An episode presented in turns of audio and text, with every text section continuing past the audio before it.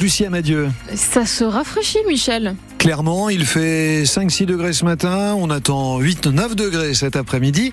Un temps partagé avec des nuages, à peu près partout, quelques éclaircies qui vont se développer dans le courant de la journée, mais également des averses qui vont se multiplier dans l'après-midi. Tout cela avec des rafales de vent jusqu'à 75 km heure, ce qui ne fait pas nos affaires, bien évidemment, ce vent, avec de grosses complications, on y reviendra, dans les gares de notre région, beaucoup de trains supprimés.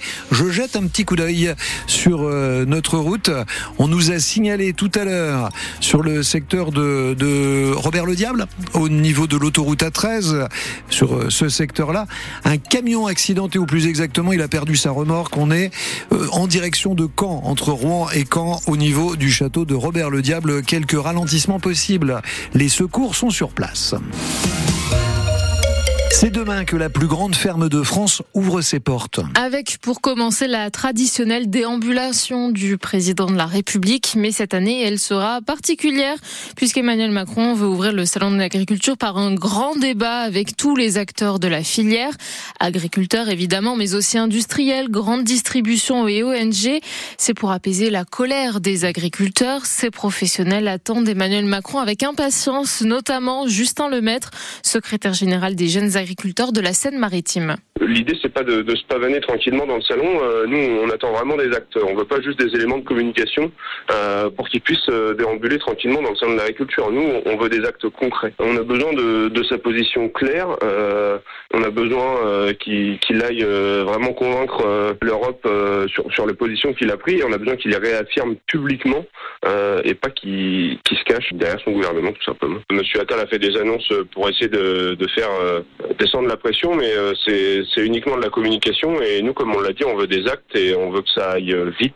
On a besoin de visibilité et il y a encore euh, des, sujets bloquants sur lesquels euh, ils n'arrivent pas à nous apporter de réponse et, où on attend leur, leur éclairage et leur réponse. Les jeunes agriculteurs et la FNSEA de la Seine-Maritime partent ce soir en tracteur pour Paris afin d'être sur place d'ici cette nuit. Ils veulent rappeler qu'ils attendent des actions plus rapides de la part de l'État. Nous recevons dans notre studio l'un de ses représentants, le préfet de la Seine-Maritime, Jean-Benoît Albertini sera l'invité de France Bleu Normandie dans une dizaine de minutes. Et on retrouvera sur place Serge Baïvé pour une émission spéciale en direct du salon demain matin, samedi, de 10h à 12h30. Encore des pertes en gare ce matin. Une dizaine de trains annulés ce matin, départ des gares de Rouen, Le Havre et Évreux, conséquence du passage de la tempête Louis. Des rafales de vent à plus de 100 km par heure ont été enregistrées. Par précaution, 10 lignes de train ont été mises à l'arrêt hier en début d'après-midi, notamment celles reliant Rouen au Havre, à Caen, Dieppe ou encore Amiens. Sauf que les voyageurs ont été prévenus tard, regrette Nicolas. Il devait rentrer sur Barentin en fin d'après-midi, mais il est finalement resté coincé plus de 5h30 dans son train en gare de Paris-Saint-Lazare. Ce qui est très dommageable, c'est euh, d'annoncer, euh, sur, euh, sur X 25 minutes avant que les trains ne circulent plus à, partir de 13h. Donc ça, c'est quand même très très compliqué. Si ça avait été annoncé euh, dès le matin, euh, je pense que tout le monde aurait pris des dispositions. Euh, je ne sais pas si la SNCF a effectivement pris la mesure du niveau de tempête et du coup des conséquences que ça allait engendrer, mais là, du coup, ça pose un sérieux problème puisque dans mon cas personnel, je n'aurais effectivement, je me serais effectivement pas rendu à Paris aujourd'hui. La tempête Louis a aussi provoqué de nombreuses coupures d'électricité en Normandie. 2000 foyers privés de courant dans la Seine-Maritime, 2800 dans l'heure d'après les relevés d'Enedis hier en fin de journée. Pour s'éclairer, hier, deux femmes ont allumé des bougies dans une maison à Breuil-Pont dans l'est de l'Eure, mais ça a mis le feu. Bilan une sexagénaire légèrement blessée, incommodée par les fumées. Près de Dieppe, à Saint-Nicolas d'Aliermont, une femme de 45 ans a été tuée à l'arme blanche par son frère hier matin. Affaire révélée par nos confrères des informations dieppoises, puis confirmée à France Bleu Normandie. L'homme s'en est aussi pris à son neveu et sa nièce de 19 et 17 ans qu'il a gravement blessé. Il a ensuite essayé de se suicider, mais les secours sont arrivés à temps. On y revient sur notre site internet francebleu.fr. Le rappeur a vrai Médine relaxé au bénéfice du doute par le tribunal correctionnel du Tarn hier. Il était poursuivi pour s'être filmé en train de jeter des fléchettes sur les photos de deux élus locaux, l'un appartenant aux Républicains, l'autre au Rassemblement national. Les avocats de Médine saluent une décision qui réaffirme que la création artistique ne doit pas être entravée par la crainte de la censure ou la répression. La liberté d'expression au cœur d'un débat hier après-midi à la Lotoile de Rouen. Autour de la table, des jeunes de l'association de la Fondation étudiante pour la ville et une partie de la rédaction de Charlie Hebdo, le journal satirique victime d'un attentat terroriste il y a 9 ans pour ses caricatures du prophète Mahomet. 12 personnes ont été assassinées, des journalistes mais aussi des policiers dont l'un était originaire de l'heure. L'occasion pour Charlie Hebdo d'expliquer son contenu à des jeunes parfois choqués de ses dessins. Manon Lombard-Brunel a assisté à l'échange. Une séance de questions-réponses. Et ma question aussi, c'était par rapport aux limites. Est-ce qu'il y a des choses où vous vous êtes dit non, non, je peux pas Autour notamment de la liberté d'expression. On peut parler de ce que l'on veut. Après, il y a quand même presse, il y a une manière d'en parler.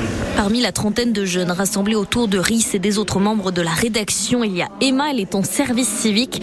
Ce journalier lui est arrivé de le feuilleter, pas toujours d'accord avec ce qu'il y a dedans, mais cet échange, ça lui a au moins permis de comprendre certains choix éditoriaux. Parfois, je me dis, ouais, je comprends pas pourquoi ils font ça, pourquoi ils caricaturent autant, pourquoi ils font des extrêmes comme ça, je vois pas pourquoi ils parlent de ça, etc. Là, on peut vraiment avoir l'envers du décor de pourquoi ils font ça, comment ils font ça et comment ils en viennent à ça surtout. Des discussions qui permettent aussi de montrer que Charlie Hebdo n'est pas qu'un journal endeuillé par le terrorisme pour Jean-Loup Adenor.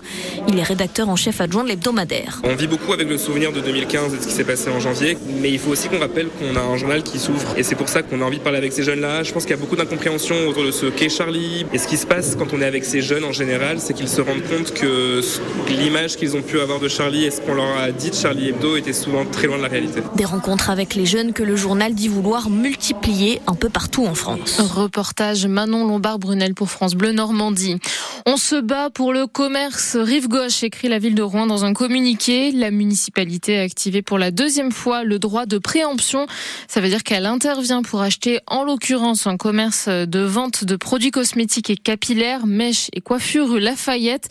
Il devait fermer ce commerce. La municipalité lance donc un appel à candidature pour trouver un futur repreneur. France Bleu Normandie, il est 8h07. Elles sont comme neuves. Les deux écluses de Tancarville, le chantier s'est enfin terminé après huit ans de travaux.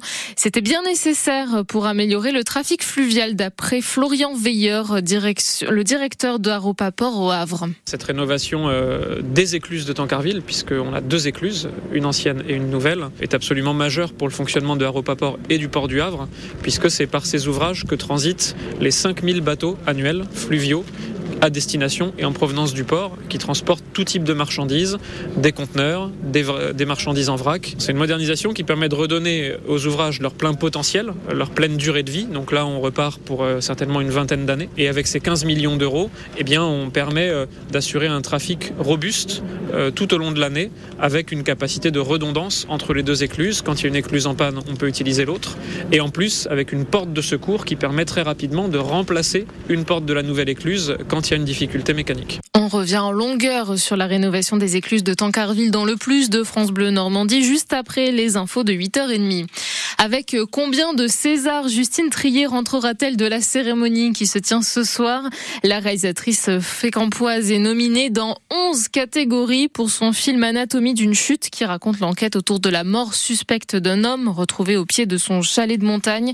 Film déjà récompensé par une palme d'or à Cannes l'été dernier.